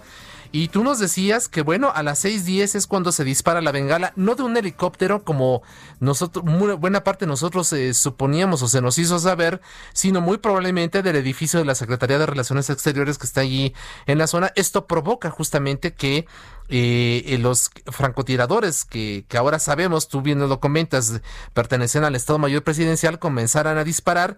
El ejército regular que se encontraba abajo, en, en, entre los estudiantes, conteniéndolos allá en la Plaza de las Tres Culturas, pues eh, se, se ve sorprendido por este asunto. Y tú nos relatas además que esto es por una pugna, una pugna al interior del ejército mexicano. Una, una pugna, Isaías, y una conexión con todo lo que estaba ya ocurriendo en el, en el terreno político. O sea, hay una, eh, en, el libro de tu servidor, el que publicamos hace dos años, que es la conspiración del 68, así se, se eh, armó la masacre. Eh, ahí contamos con mucho detalle cómo hay una serie de conexiones, no solo dentro del ejército y contra el, contra el Estado Mayor Presidencial y viceversa, sino como también dentro del Estado Mayor Presidencial hay una conexión con Echeverría. Eh, se da un tejido muy fino que solo lo podemos ver hoy, después de décadas, y particularmente a partir de los documentos, de una documentación que hemos consultado no solo en México, sino en otros países, podemos ver los detalles, los a detalle cómo el 68 eh, se vuelve un gran escenario de intereses y cómo cada uno va jugando sus piezas. Yo creo que Díaz Ordaz tiene una gran responsabilidad, pero solo ponerla ahí o solo ponerla en él exonera a los otros, a los otros personajes y a las otras instituciones, ni modo creo que el, que el ejército sigue teniendo una deuda por lo menos de explicación de su papel en el 68, pero sobre todo Isaías después, en los años de la Guerra Sucia. Claro. Sí, hoy sabemos del 68, de la Guerra Sucia, el papel del ejército es una oscuridad total, es una oscuridad total. Lo que sabemos es, es importante, pero ni siquiera creo que el 10% de lo que sí sabemos del 68. ¿A, qué intereses respondía Manuel Gutiérrez Oropesa, el jefe del Estado Mayor Presidencial? ¿Respondía a Díaz Ordaz? O como tú nos comentas, había una conexión ahí ya con, con Echeverría rumbo a la sucesión. Eh, ¿Qué, nos hace explicar de lo que has podido tú eh, averiguar al respecto? Gutiérrez Oropesa era un personaje que de los que yo creo que menos entendía la idea de lealtad.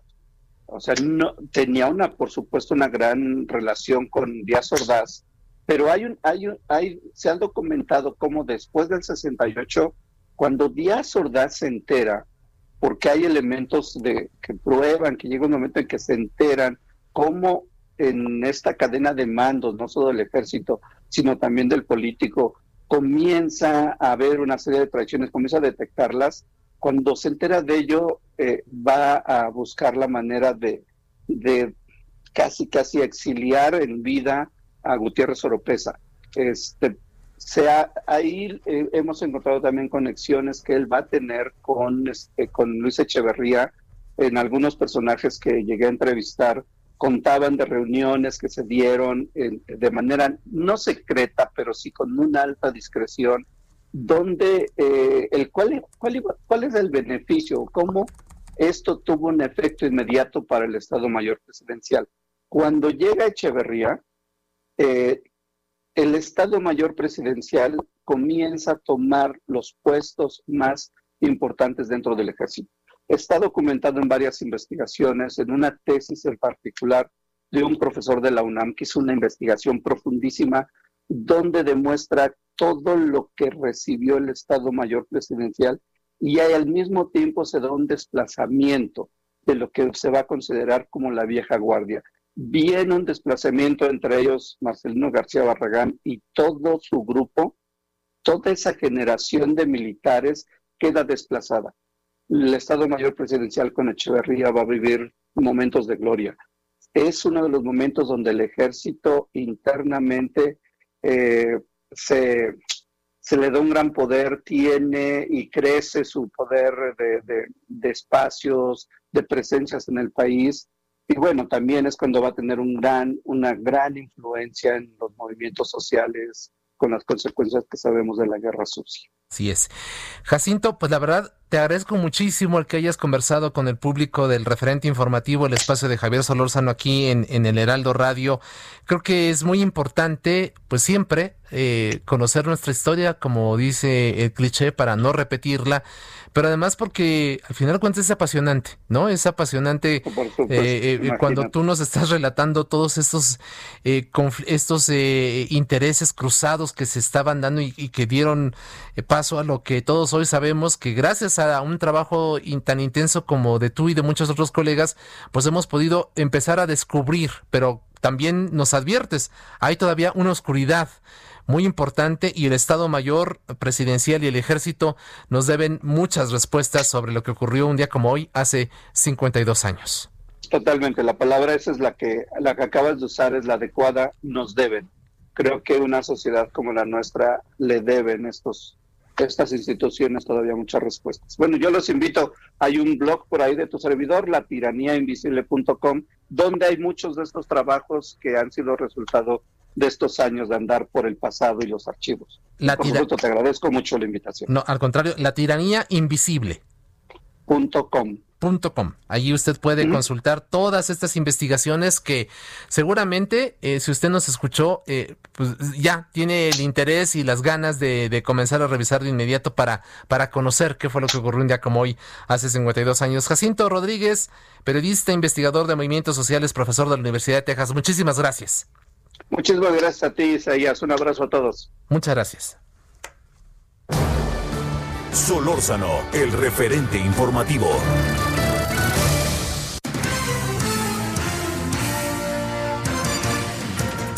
Rápidamente le comento que el presidente de Estados Unidos, Donald Trump, arribó hace unos cuantos minutos al hospital militar de Walter Reed, en donde ha sido internado luego de que él y su esposa, Ivanka, pues fueran, eh, dieran positivo a la prueba de COVID. Ayer se informó ya en la noche que eh, habían, se habían practicado la prueba, se confirmó horas después que esto estaba positivo. Y bueno, el presidente ha sido internado, él sí dice que está bien, de hecho, él baja del helicóptero e ingresa a las instalaciones hospitalarias sin ningún problema pero bueno, pues evidentemente va a iniciar la cuarentena por eh, su contagio positivo de COVID. La, también algo importante que se ha dicho es que no se va a acoger a la 25 enmienda constitucional que contempla, contempla perdón, la posibilidad de transferir el poder al vicepresidente Mike Pence. Esto lo acaba de informar Alisa Farah, quien es la directora de comunicaciones estratégicas de la Casa Blanca. El presidente está a cargo dijo este viernes la funcionaria. Y bueno, hay que recordar que la enmienda que surgió a raíz del asesinato del presidente Kennedy en 1963 busca proteger el desempeño del gobierno en casos de enfermedad repentina o también de destitución o de muerte o renuncia. Así que por lo pronto se ha dicho, el presidente Trump sigue vigente, está a cargo de la presidencia de Estados Unidos mientras pues continúa la cuarentena a raíz de su contagio de COVID-19. Solórzano, el referente informativo.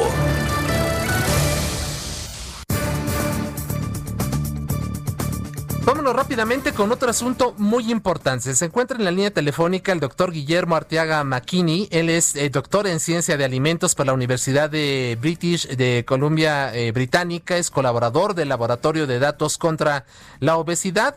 Y eh, pues vamos a hablar de algo muy importante. A partir de, de eh, estas últimas horas está en vigencia ya el etiquetado frontal entró el día de ayer en, vigencia este nuevo etiquetado para los alimentos en donde se nos debe advertir a todos los ciudadanos si hay un alto contenido en azúcar, en grasas, en sodio que pueda eventualmente causar algún daño a la salud. Pero vamos a preguntarle al doctor que es experto en el tema a que nos diga si esto va a permitir o no realmente combatir la obesidad en nuestro país y todas las enfermedades que se derivan a raíz de esta situación. Doctor Arteaga, bienvenido, muy buenas tardes. Buenas tardes, Isaías. Una, un saludo también a tus a tu público, a los radioescuchas. Espero que te encuentres muy bien. Pues así estamos. Y, este, y aquí a tus órdenes. Pues díganos usted, ¿cree que este etiquetado es el adecuado, que esto va a permitir combatir la obesidad en México? Mira, el, el, problema de la obesidad en México es, es muy complejo, es multifactorial, ¿no? Entonces, pensar que una sola medida eh, va a ser suficiente, tipo como píldora mágica, pues creo que es muy ingenuo. Sin embargo, algo se tiene que hacer. Claro. Eh, la dieta del mexicano, de los mexicanos en general, pues es, es, está mal, ¿no? Está mal, no tiene esto poco tiempo, ya tiene décadas donde México ha sufrido un fenómeno que se llama la transición alimentaria, donde hemos perdido las, las tradiciones positivas eh, y hemos adquirido pues nuevos hábitos, ¿no? Eh, los hábitos de vida han cambiado, la situación de los horarios, la violencia, eh, la misma parte de la, de la pobreza. O sea, hay muchos factores que han incidido en que la dieta del mexicano, yo creo que a, todos los niveles, este, es, es, es pobre, en algunos casos presenta deficiencias, pero más el problema actual, esta transición, nos fuimos de temas de la de desnutrición en, en, en el décadas pasadas, en los 40, 60, nos saltamos prácticamente al otro extrema de problemas de, este, de exceso en ciertos nutrimentos. Entonces, creo que es una medida eh, novedosa, eh, bastante, es un cambio radical en, en, la, en la norma que está establecido eh, y esperemos, creo que por el bien de México, esperemos que que nos, nos hagan más conciencia, esta información más clara, más transparente, que tiene sus limitaciones, pero es más claro ahorita, eh, esta parte es evidente que es, que es el exceso, estos octágonos similares a los signos de, de detente, pues transmiten una información más clara que los escuditos que se venían manejando en los últimos años, donde realmente nadie los usaba, no los conocías, no los puedes interpretar. Entonces, esta manera de poder ya un juicio, que un grupo de expertos estableció lineamientos, y pues ahí está el juicio, ya dice exceso, como bien tú comentabas. Son cinco, cinco, eh, cinco octágonos de advertencia, son calorías, son grasas saturadas, son grasas trans, son azúcares y es, y son, y es sodio, ¿no? Estos cinco octágonos son los, los nutrimentos críticos que, eh, que tenemos que, que vigilar, que moderar nuestro consumo. Entonces, yo creo que es un paso hacia, hacia una solución, pero de un problema muy complejo. Así es, no, no, no es tan simple, ¿no? Decir el, el, hecho de que esté ya el etiquetado, pues mucha gente a lo mejor ni siquiera lo, lo toma en cuenta, por desgracia. Digo, es, son lo suficientemente visibles ahora y esa es parte de la política que se ha adoptado para que la gente no pueda escapar de verlos, los, los tiene que ver eh, de manera de manera necesaria, pero bueno, no es, no es, no está la solución evidentemente solo, solo ahí. Se dice que se está copiando un modelo que ya se aplicó en Chile. ¿Cómo podría usted caracterizar los resultados que ha tenido, que han tenido este tipo de, de, prácticas en otras naciones como la chilena? Mira, en Chile, en Perú, en Colombia, eh, de alguna manera algo similar, un poquito más de semáforos en, en, en algunos países europeos, se han buscado este etiquetado de advertencia, ¿no? Como más claro, eh, el etiquetado de alimentos ha pasado por varias etapas. Una etapa muy muy informativa en el, en el sentido de que te decían esto es lo que contiene y tú y tú juzga, ¿no? Pero pues tenemos distintos nutrimentos, composición, o sea, hay muchos factores como para tener realmente un juicio científico en la composición de un alimento, más la situación de tu actividad física, más la porción. Entonces, eh, de alguna manera esto pues presenta, vamos a decir, simplifica la información al consumidor. Alguien ya, ya hizo el juicio y te lo está presentando. En Chile ah, los resultados han sido, eh, al inicio se presentó una baja importante en ciertos alimentos, pues mientras más ellos tenía el alimento, de alguna manera, pues este, fueron los más afectados. Posteriormente, que es ahorita la etapa, en algunos alimentos se ha mantenido y en otros alimentos de alguna manera que también es evidente, ¿no? La gente, como tú bien dijiste, ¿no? Eh, pues la gente se acostumbra, la gente pues empieza a decir, bueno, pues si todo tiene sellos, este, pues ya ni modo, ¿no? O sea, de algo me tendré que morir, cosas así que es muy típico, es muy típico sí, de, nuestra cultura, sí, de nuestra cultura. y apuesta, le apuesta cultura? A, la suerte, ¿no? Así es. Eh, eh, eh, doctor Arteaga, no, es, no, no podemos dejar de preguntarle sobre estas iniciativas en el Congreso de Oaxaca y algunas que otras que se han replicado a nivel nacional en donde pues se ha advertido justamente la posibilidad de prohibir la venta de este tipo de artículos a menores de edad, incluso ahí en, en las tienditas, en fin. ¿Cree usted que también este tipo de medidas son efectivas o son más de, tienen otro tipo de intereses, incluso de carácter político, desviar la atención, se dijo, del tema del, de los efectos de, del COVID y echarle la culpa que pues la gente está muriendo porque es, porque tiene diabetes y tiene otra, otros eh, como comorbilidad. Eh, ¿Cree usted que es efectivamente por allí por donde va el asunto o es un mero distractor para quitar un poquito la vista y una cortina de humo por el tema COVID? Yo creo que históricamente, pues este, ahora sí que las experiencias mundiales, que esto de andar prohibiendo eh, a lo largo del tiempo no funciona, ¿no? Entonces creo que el punto de partida eh, es la educación, eh, de alguna manera respetar la libertad, obviamente con niños pequeños, pues este el gobierno y creo que todos como sociedad este, necesitamos protegerlos, ¿no? Entonces creo que una, una información clara, una información clara, este, el, problema también, eh, eh, Isaías, es la parte de, la, de la implementación, ¿no? Este, quién va a quién va a regular el mercado negro, o sea, todas estas cosas que si no se tiene un buen sistema para controlar estas prohibiciones, yo creo que resulta resulta contraproducente. Muchos de nosotros crecimos con, este, yo le iba a comprar cigarros a mi abuelita y al, tendero y no había problema, ¿no? Claro. Eh, hay, hay, un cambio ahorita y creo que la, las, los puntos de venta lo han respetado. En el caso creo que del cigarro, bebidas alcohólicas, la misma parte de antibióticos, estas nuevas reglamentaciones para limitar, creo que pueden funcionar. Alimentos creo que es diferente, ¿no? Es diferente eh, yo le apuesto más a la situación de, una buena educación y quizá también un esquema más de castigar, premiar, ¿no? ¿Cómo pudiéramos lograr de forma creativa premiar a la gente, creo, a lo mejor deducciones de impuestos, algún tema, apoyo para los gimnasios, algún tema que fomente los buenos hábitos. Ahorita realmente buscar comer sano, hacer ejercicio, es un esfuerzo, ¿no? Es un esfuerzo, es casi como, como trabajar contra contra el sistema. Entonces, creo que hay que buscar esquemas de fomentar en centros de trabajo eh, la, creación de, espacios eh, de gimnasios, de clases y que a las empresas les puedan ayudar. Creo que hay que ser creativos y yo soy más partícipe de esta situación positiva que, que, lo negativo en términos de conductas y en particular con alimentos, ¿no? ¿Usted ve que hay voluntad para este para implementar este tipo de medidas que usted dice que deben ser creativas y que pues yo creo que sí son las adecuadas, ¿no? O sea, hacer que la gente se mueva, ¿no?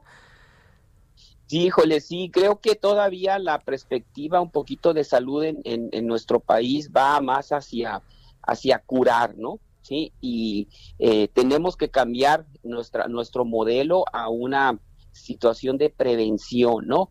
Y no solamente dejarle a la responsabilidad a los gobiernos, a las empresas, sino a nosotros somos responsables de nuestra salud, ¿no? Entonces creo que este tipo de, de iniciativas como del etiquetado y creo que la experiencia de, del COVID a nivel, a nivel mundial y a nivel país ojalá que nos haga reflexionar de la importancia de nuestra salud, de cuidarnos, ¿no? Eh, pues mucha gente se empieza a cuidar, pues cuando ya está detectado por diabetes, hipertensión, o sea, ya ya es más bien una situación curativa, este, más que una, una, situación preventiva. Entonces yo creo que sí necesitamos, y, y pues yo confío que esta iniciativa, educación, que se, se eduque a los niños en las escuelas de, a interpretar correctamente este, estos, eh, estos nuevos etiquetados, pues pueda ayudar en un futuro, ¿no? Claro. Doctor Guillermo Arteaga McKinney, eh, doctor en Ciencia de Alimentos por la Universidad de la Columbia Británica, colaborador del Laboratorio de Datos contra la Obesidad. Muchas gracias por conversar con el público del referente informativo. Muchas gracias, Isaías, y hay que cuidarnos, ¿no? Creo que la salud es lo, lo más importante. Claro, por supuesto. Gracias. Gracias, doctor. Solórzano, el referente informativo. Vámonos hasta Guerrero. Carlos Navarrete, ¿qué pasó con la CETEGA y en Chilpancingo? Buenas tardes. Isaías, buenas tardes, buenas tardes al auditorio. Efectivamente, comentarles que eh, policías estatales desalojaron a maestros de la Coordinadora Estatal de Trabajadores de la Educación, quienes bloqueaban el Boulevard Vicente Guerrero en Chilpancingo, la capital del estado. Los docentes demandan la incorporación de 4.700 trabajadores de la educación al Fondo de Aportaciones para la Nómina Educativa y Gasto Operativo. El bloqueo en el que participaron cerca de 50 setejistas inició poco antes del mediodía sobre los carriles norte-sur del Boulevard, justo a espaldas del Congreso del Estado, impidiendo el paso de automovilistas que circulaban con dirección al puerto de Acapulco. Al lugar arribaron decenas de policías estatales con equipo antimotines y tras varios minutos de diálogos para tratar de disuadir a los docentes, los uniformados desalojaron la vialidad. Durante la confrontación hubo jaloneos entre policías y docentes, también se lanzaron golpes con escudos y palos y hubo agresiones verbales. Finalmente, a las 12.30 de la tarde, el bulevar estaba liberado y no se reportaron personas lesionadas. Y ahí en mi reporte. Por fortuna, Carlos, muchas gracias, muy buenas tardes, un enorme abrazo. Gracias. Y de Guerrero nos vamos ahora hasta Puebla. ¿Qué está pasando allí con las bajas temperaturas? Claudia Espinosa, platícanos, bienvenida. Así es, te saludo con gusto y feliz a todos los amigos del Heraldo Media Group. Pues como lo mencionas, aquí en Puebla son 57 los municipios que durante este fin de semana y producto del Frente Frío número 5, pues estarán en alerta por las bajas temperaturas. De acuerdo con el secretario de Gobernación, David Méndez Márquez, pues están estableciendo por lo menos 987 lugares que podrían servir como refugio para aquellas personas pues que por las condiciones del clima sus viviendas ya no sean las adecuadas para salir. Avantes también se está justamente revisando la parte de las precipitaciones pluviales, donde eh, pues, en esta temporada ya bajaron, pero todavía se están revisando algunos ríos y algunas presas que están a más del 80% de su capacidad.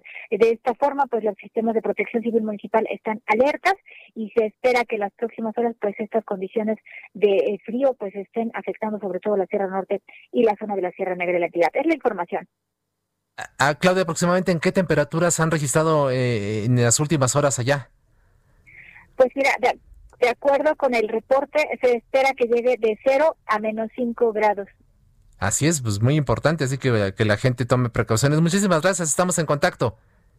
Sí, muy buena tarde. Muchas gracias. Y bueno, la verdad es que la tarde de hoy, si usted tiene oportunidad de salir a la calle, el cielo está hermoso, la verdad es que hay un azul muy bonito, de como pocas veces por desgracia podemos vivir, bastante viento, pero, pero frío.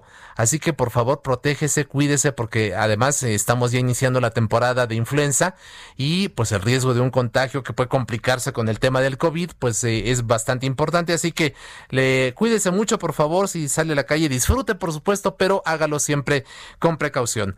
A nombre de Javier Solórzano, titular del referente informativo aquí en el Heraldo Radio y por supuesto de todo el equipo que hace posible este esfuerzo, le agradezco el que nos haya dado el beneficio y la confianza de escucharnos durante estas últimas dos horas. Por supuesto, a nombre de todos quienes hacen posible este esfuerzo, Daniel Padilla, Enrique Mancilla, Javier Báez y Gustavo Martínez, todo nuestro equipo de redacción y producción que hacen posible su esfuerzo. Le deseo que Tenga usted un magnífico fin de semana, por favor, cuídese. Si sale a la calle, no olvide seguir, la, pandemia continúa, use cubrebocas, si sirve, yo me lo pongo, descanse, disfrute, esté con la familia y por supuesto quédese en las frecuencias de El Heraldo Radio. Así que por lo pronto, Jesús Martín Mendoza, las noticias de la tarde. Hasta pronto, muy buenas tardes.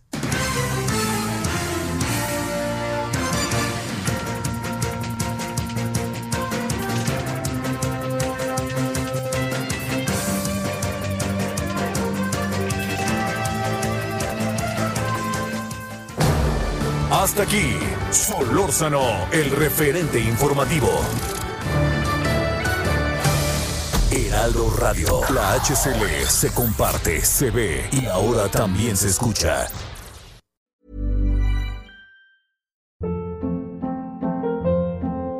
Hold up, what was that? Boring, no flavor. That was as bad as those leftovers you ate all week. Kiki Palmer here, and it's time to say hello to something fresh and guilt-free. Hello Fresh. Jazz up dinner with pecan-crusted chicken or garlic butter shrimp scampi. Now that's music to my mouth. Hello Fresh. Let's get this dinner party started. Discover all the delicious possibilities at hellofresh.com.